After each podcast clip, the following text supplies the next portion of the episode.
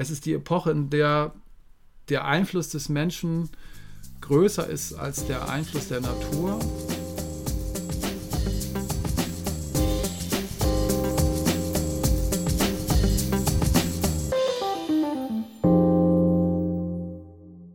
Hallo und herzlich willkommen bei Denkanstoß Demokratie, dem Podcast der Landeszentrale für politische Bildung Rheinland-Pfalz. Wir sind Lia und Marius. Und nachdem wir in der letzten Folge das Thema der politischen Bildung im Gefängnis betrachtet haben, wenden wir heute unseren Blick nochmal auf ein ganz aktuelles Thema, nämlich die Klimakrise. Wir stellen uns die Frage, wie hängen Klimakrise und Demokratie eigentlich zusammen? Inwiefern stellt die Klimakrise eine Bedrohung oder eine Herausforderung für die Demokratie dar? Aber auch, welche Lösungen oder Mittel zur Lösung hat die Demokratie für die Klimakrise?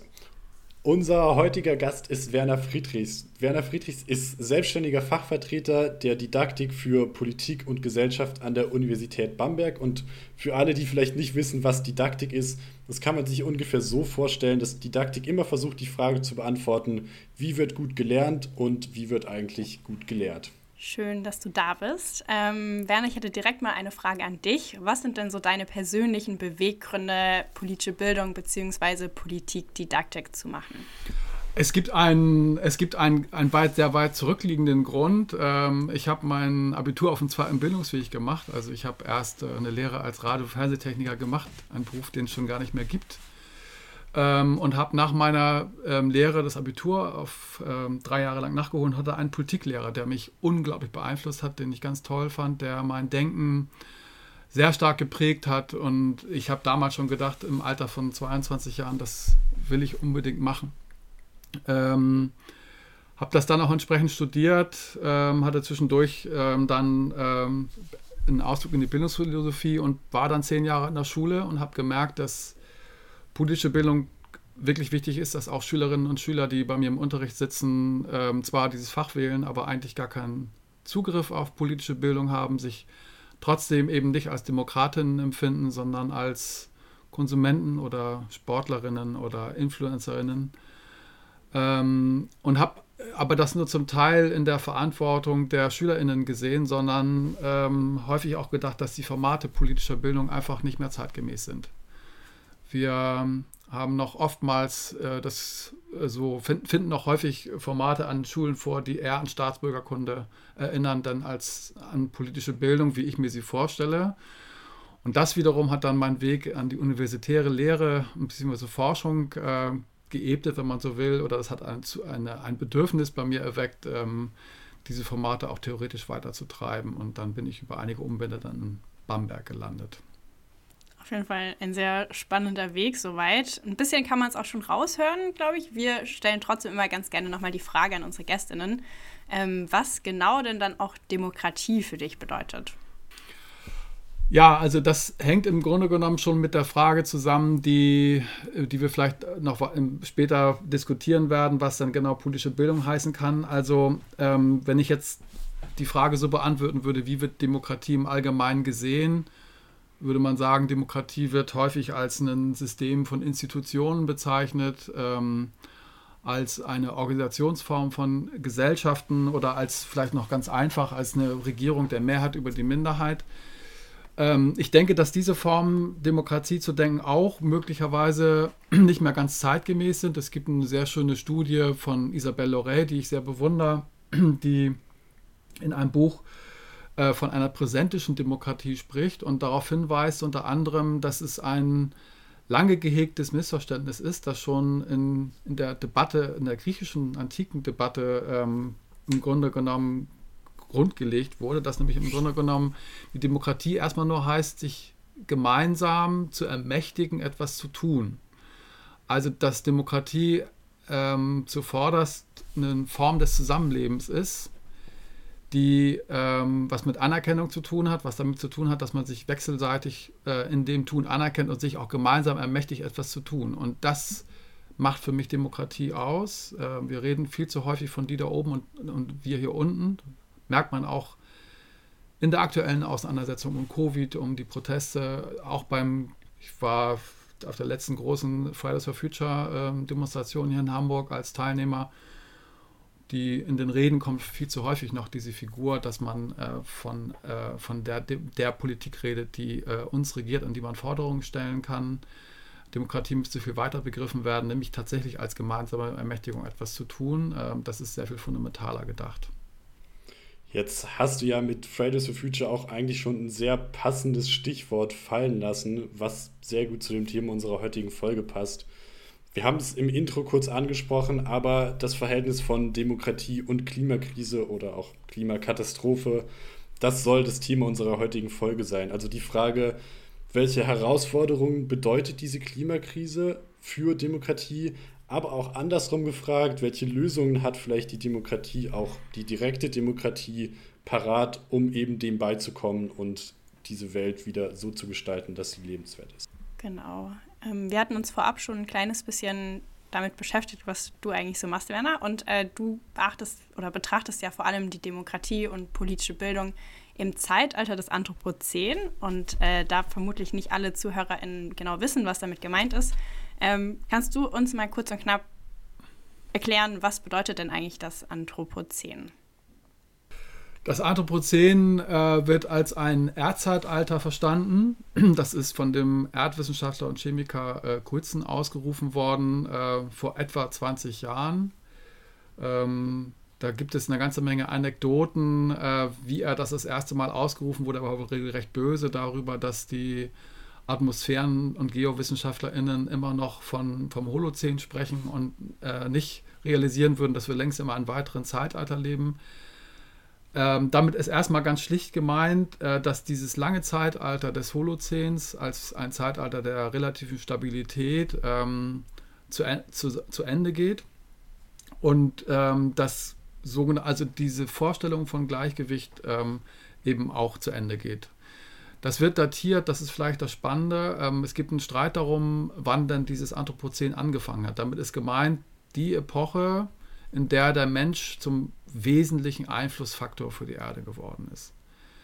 Ähm, die früheste Datierung ist vor etwa 12.000 Jahren, nämlich mit dem Punkt oder 15.000 bis 12.000 Jahren vor Christus, ähm, nämlich ab dem Zeitpunkt, ähm, ab dem der Mensch angefangen hat, sesshaft zu werden und ähm, nicht mehr als Jäger und Sammler äh, sich mit der, in der Welt zu ernähren oder sich in der Welt ähm, einzufädeln, sondern indem er angefangen hat, selber die Welt zu gestalten, eben dadurch, dass er Ackerbau betrieben hat, ähm, sich Heimstätten gebaut hat und so weiter. Und ähm, das war eben der Zeitpunkt, an dem man jetzt sage ich mal erdgeschichtlich nachweisen kann, dass der Mensch sein Verhalten gegenüber der Welt verändert hat. Die zweite Datierung ähm, gibt an dass, den Anfang des Carbonzeitalters, also ähm, ab dem Zeitpunkt, ähm, ab der, an dem der Mensch angefangen hat, fossile Brennstoff, Brennstoffe zu nutzen und eben auch im großen Maß ähm, zu verbrennen und also um äh, für Energiegewinnung zu nutzen, ähm, ab dem man eben auch sagen kann, das wird so um 1800, Anfang 1800 genannt, wo eben die Industrialisierung ähm, Fahrt aufgenommen hat sodass quasi da nochmal eine andere Eingriffstiefe in die Erd, ähm, also in die Erdschichten, in die Erdentwicklung vorgenommen wurde. Und der letzte ähm, Punkt ist der, es wird ab 45 gegeben, also nach dem Krieg. Ähm, das ist ja immer eine recht wagemutige These, die Friedrich Kittler zum Beispiel auch schon mal ähm, rausgehauen hat, dass der Zweite Weltkrieg als so eine technologische Transformation äh, gelesen ist immer so ein bisschen, man schreckt immer so ein bisschen zurück und man denkt, oh, der Zweite Weltkrieg, das war was ganz Schlimmes. Ähm, und dann da so relativ kalt drauf, äh, drauf, zu sehen und zu sagen, ja, das war eigentlich eine technologische Transformation. Ähm, was dem was dafür spricht, ähm, sind tatsächlich die Statistiken. Also wenn man die in den großen Veröffentlichungen zum Anthropozän die ähm, Kurven sieht, wie sich der Verbrauch von Ressourcen, der Anstieg von äh, Wasserverbrauch, von Kommunikation, von Reisetätigkeit ansieht, dann gibt es wirklich einen exponentiellen Anstieg dessen, ähm, von dem der Fuß sozusagen tatsächlich in den 1940er, 50er Jahren zu sehen. Das ist wirklich beeindruckend, weil das über alle Kategorien geht.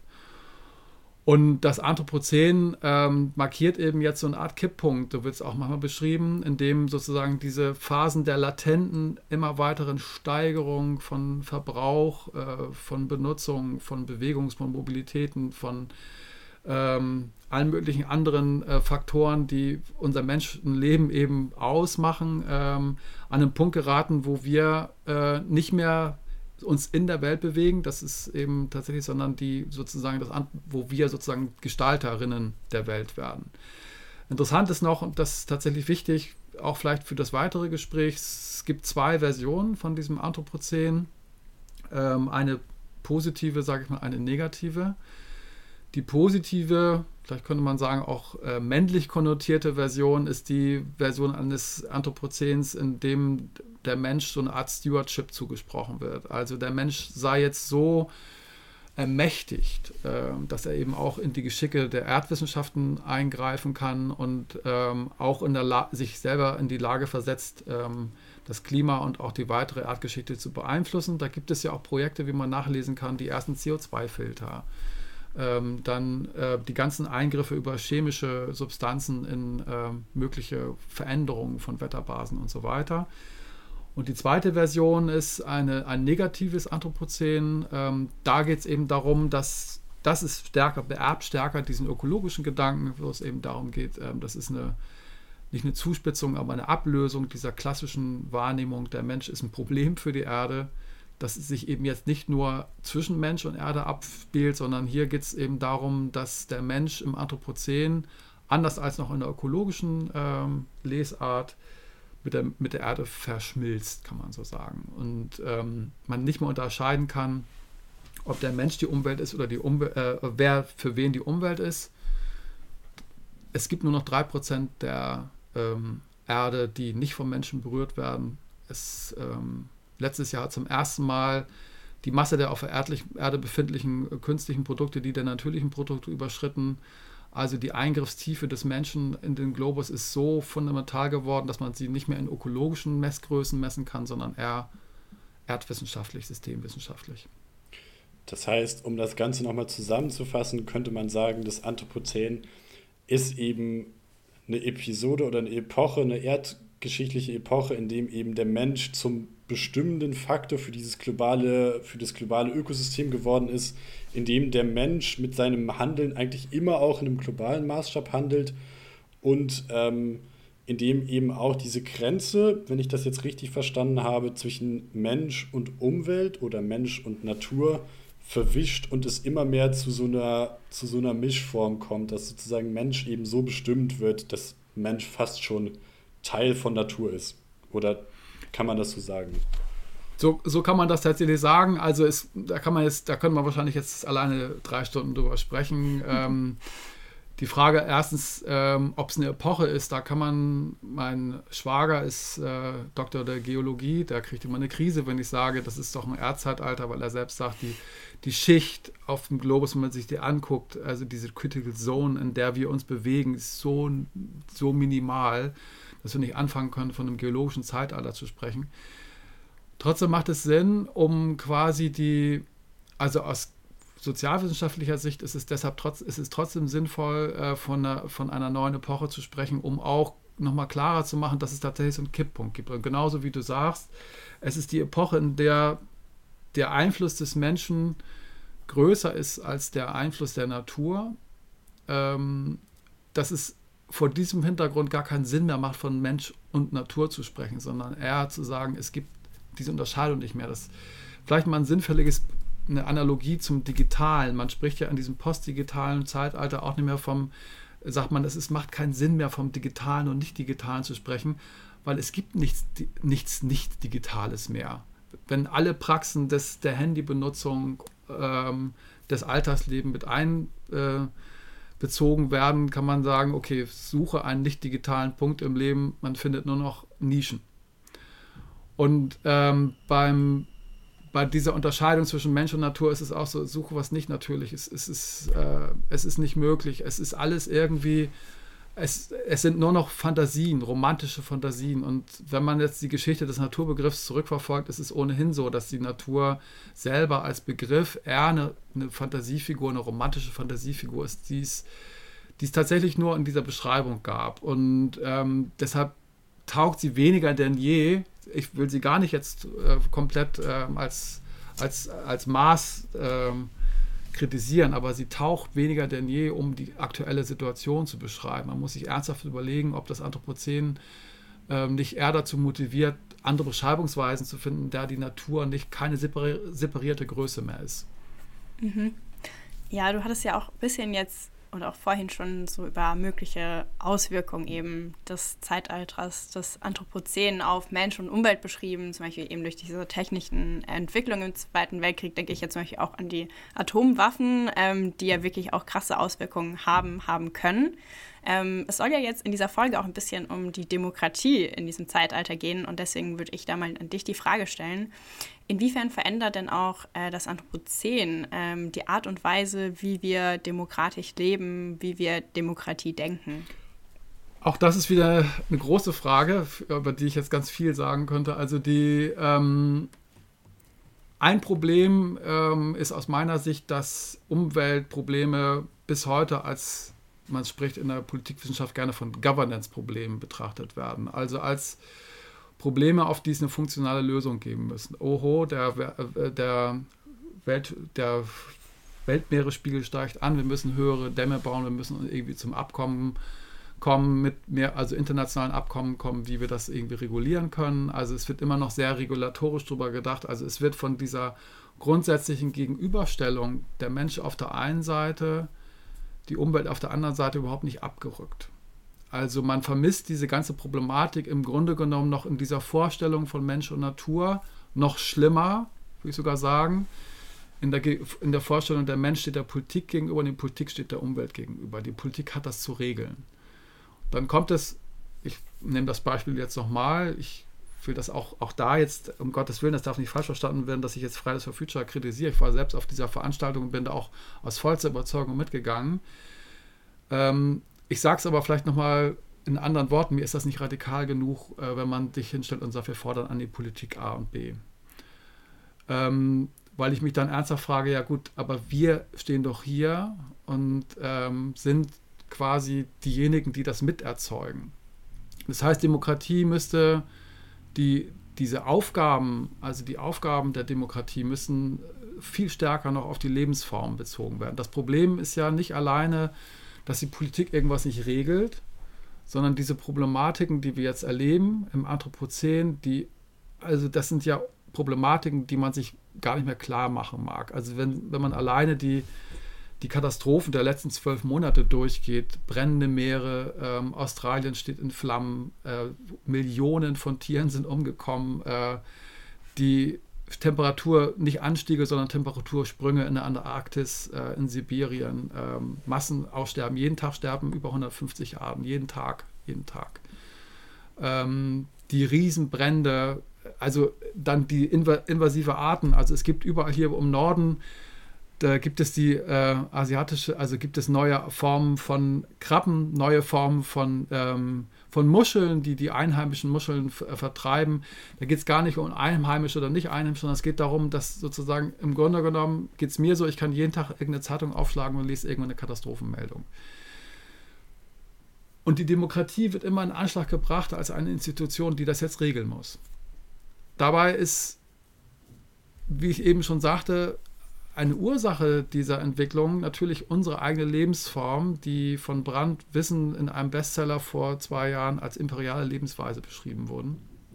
Als eine Lebensweise, die, wo es nicht um Entscheidungen geht, die man alltäglich trifft, natürlich auch die, aber wo es um so ähm, Grundsätze der eigenen Lebensform gibt, die zu dieser Situation geführt haben. Und die, die lassen sich nicht qua Entscheidung äh, von der Politik ausdenken. Deshalb muss Demokratie hier oder das Verhältnis von Demokratie und Klima ähm, sehr viel grundsätzlicher gedacht werden. Also es muss sehr viel, wir müssen uns selber noch sehr viel klarer machen, dass wir nicht nur durch unsere Entscheidungen, sondern auch durch unser, unser wirklich tägliches Leben äh, diese Probleme erzeugen.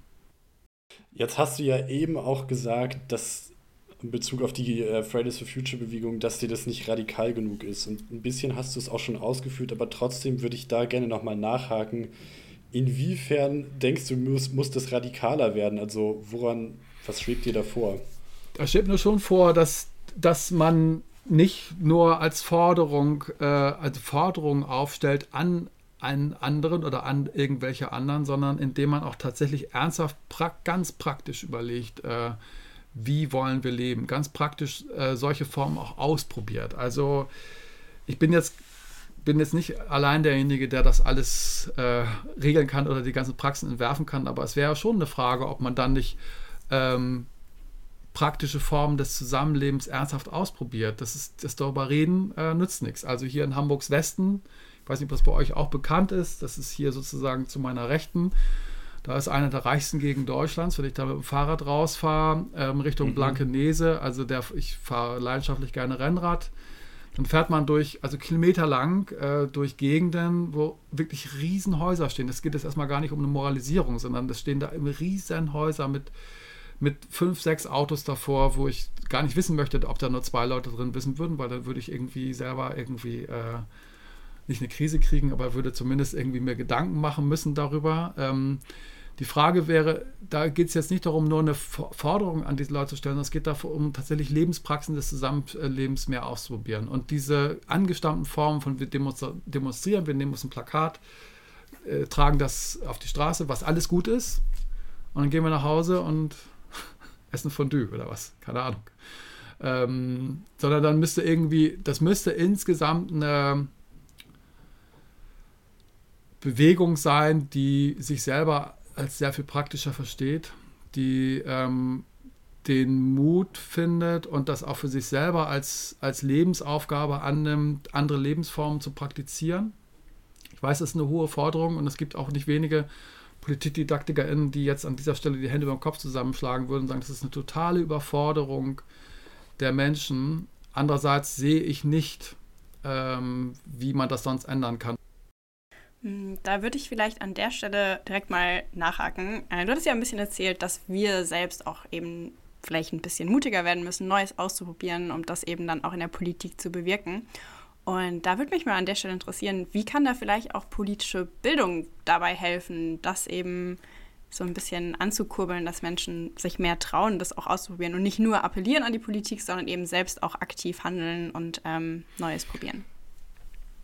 Die politische Bildung ist eigentlich ein ganz guter Spiegel dieser gesamten Situation. Die klassische politische Bildung, und ich sage, damit fasse ich, das umfasst wahrscheinlich 80 bis 90 Prozent unserer Bemühungen, ähm, geht von einer ähm, Situation aus, in der SchülerInnen belehrt werden. Also Politik ist ein Informationsprozess.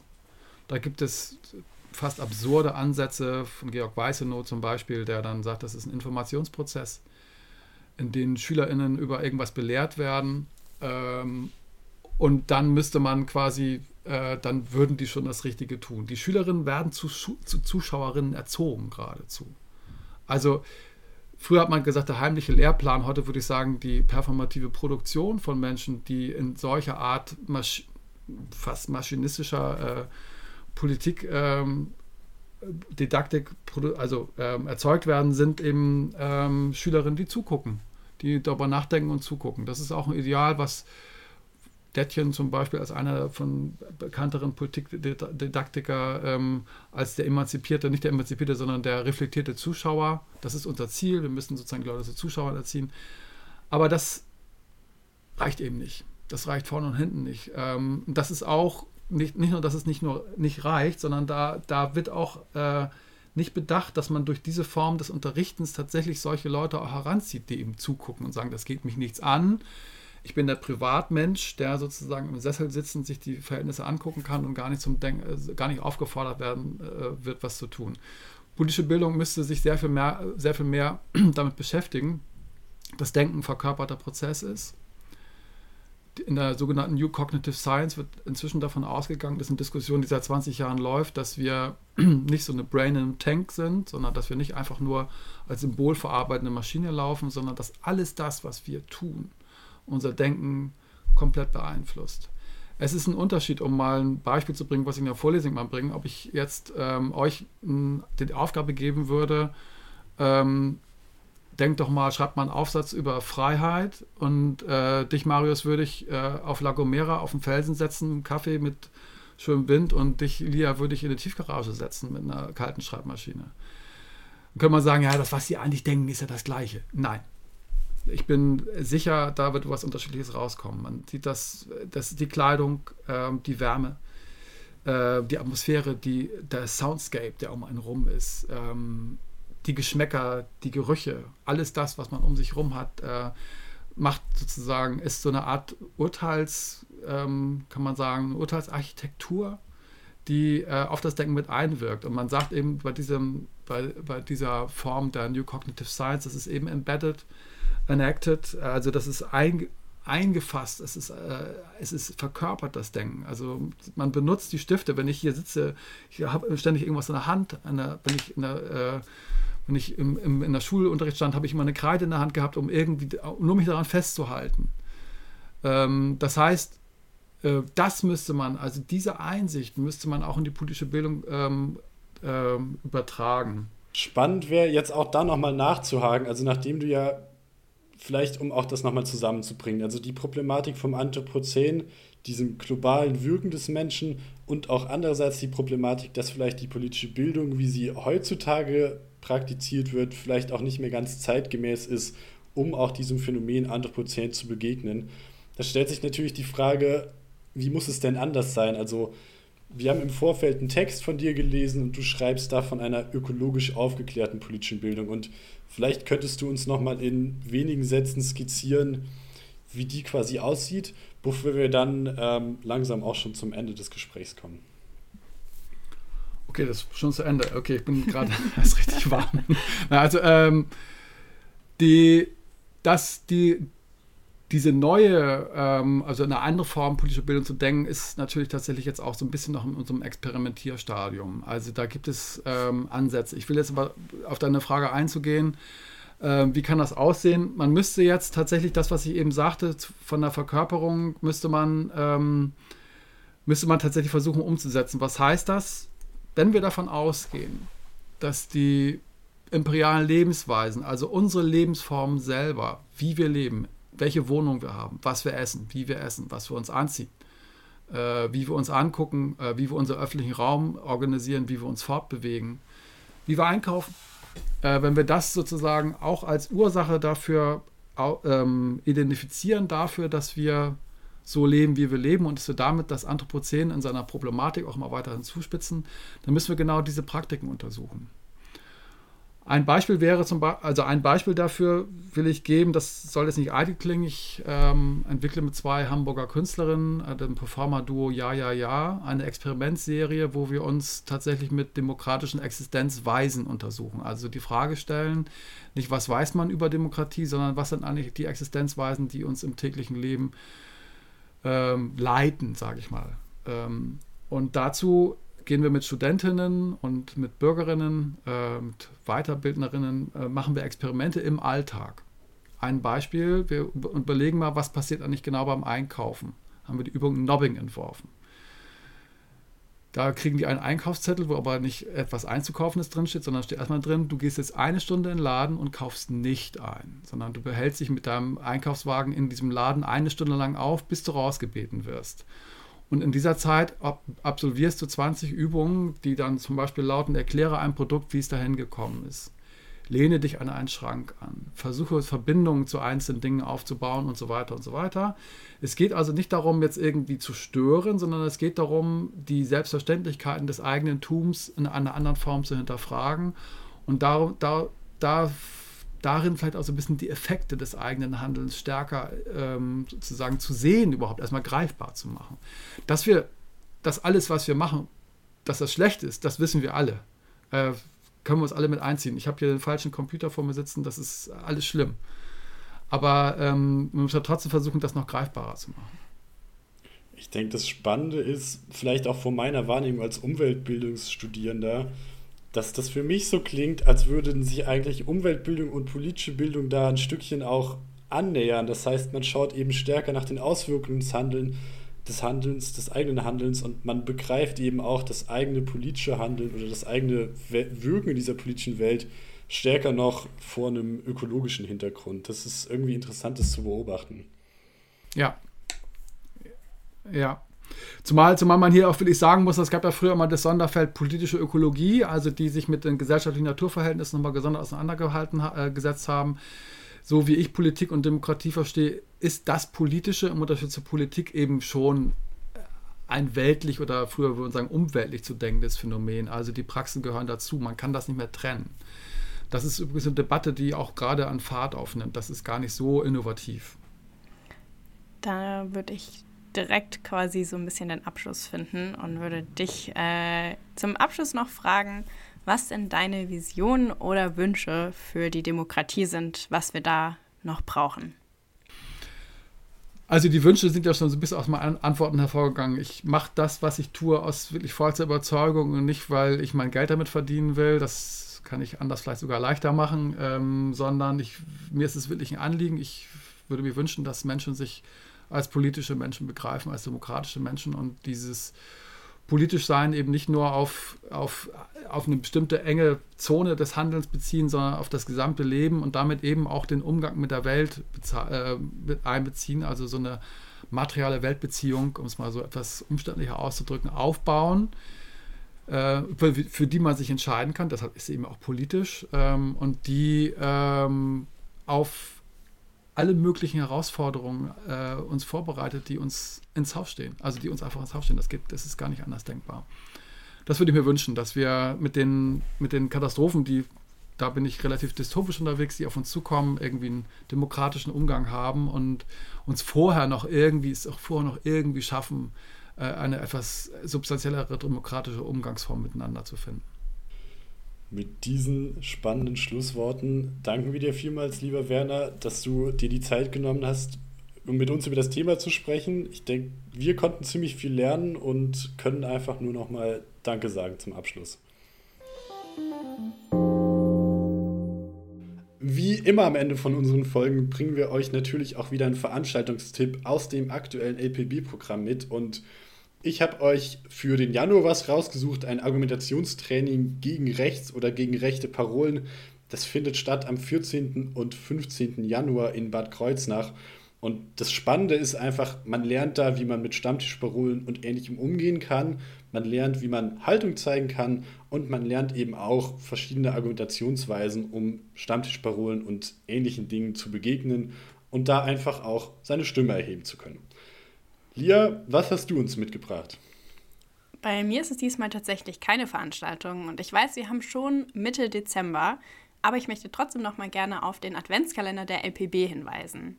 Jeden Tag habt ihr dann nämlich die Chance, eine Quizfrage zu beantworten und dabei coole Bücherpreise äh, zu gewinnen rund um Politik und politische Bildung. Also schaut gerne mal vorbei auf der Seite der LPB. Genau. Damit kommen wir schon zum Schluss. Wir möchten noch einen kleinen Ausblick geben, worum es denn in der nächsten Folge gehen wird. Und zwar geht es dabei um die Frage, wie ist der aktuelle Stand, wie sieht es aus mit der politischen Bildung in der Uni und an der Schule? Wie viel wird da eigentlich mitgegeben? Wie sieht es aus mit Lehramtsstudierenden von anderen Fächern, die nichts mit Politik zu tun haben? Geht es da auch ausreichend um politische Bildung? Braucht es das überhaupt? Warum? Braucht es vielleicht mehr davon? Darüber möchten wir gerne mit unseren Gästinnen sprechen. Und wir verabschieden uns damit jetzt von euch, wünschen noch eine schöne Weihnachts- und Winterzeit und einen guten Rutsch ins neue Jahr. Bleibt gesund und bis bald.